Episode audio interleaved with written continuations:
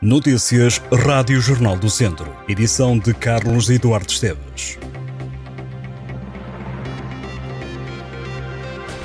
José Carlos Guerra, o homem de 64 anos que atingiu a tiro cinco pessoas em Val de Madeiros, no Conselho de Nelas, disse em tribunal que está arrependido e que quando disparou não teve intenções de matar. Perante o coletivo de juízes, o homem taxista de profissão admitiu que a ideia era pegar fogo à antiga serralharia e não deixar ninguém apagar as chamas, garantindo que os tiros tinham como objetivo impedir que alguém se aproximasse. José Carlos Guerra afirmou que não concordava com o processo de separação de bens e que por isso queria destruir esses mesmos bens. O homem que atingiu cinco pessoas a tiro admitiu ter amadilhado a antiga serralharia. O homem explicou ainda que no local onde se encontrava e a forma como colocou a arma era para atingir um muro e não os elementos que se aproximaram.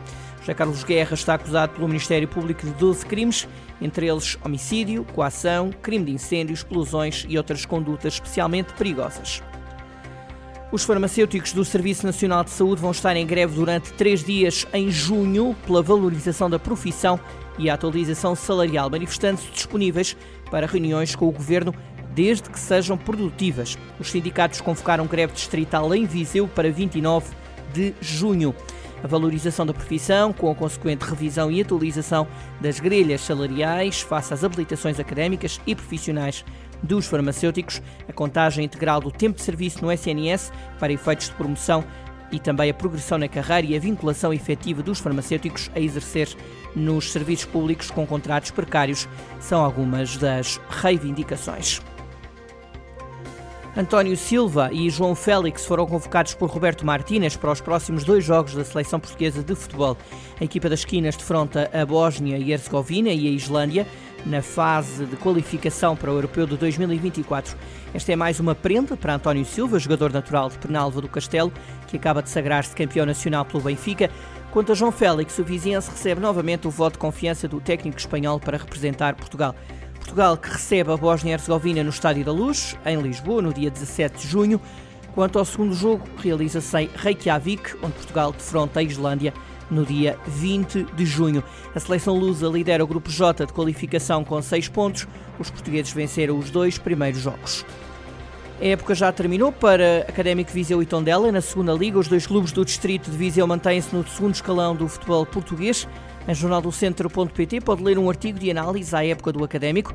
Mais do que os golos de André Clovis, a época de 2022-2023 marcou o regresso do clube viziense à agenda do futebol português. A contratação de Jorge Costa para treinador do Académico devolveu ao clube uma notoriedade que ultrapassou as fronteiras do distrito e a palavra académico foi pronunciada, escrita e partilhada como há muito não se via.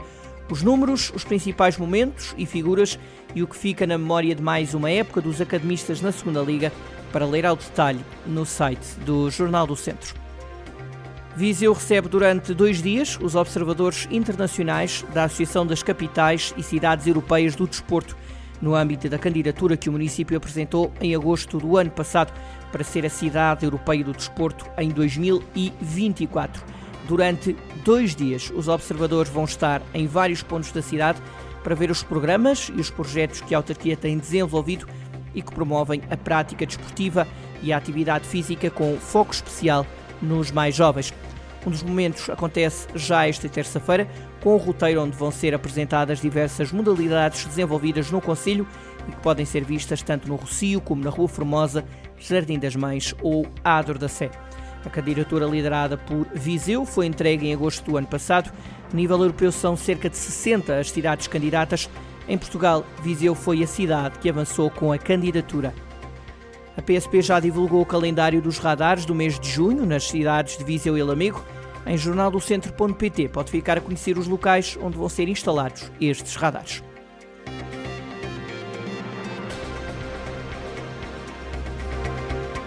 Estas e outras notícias em jornaldocentro.pt.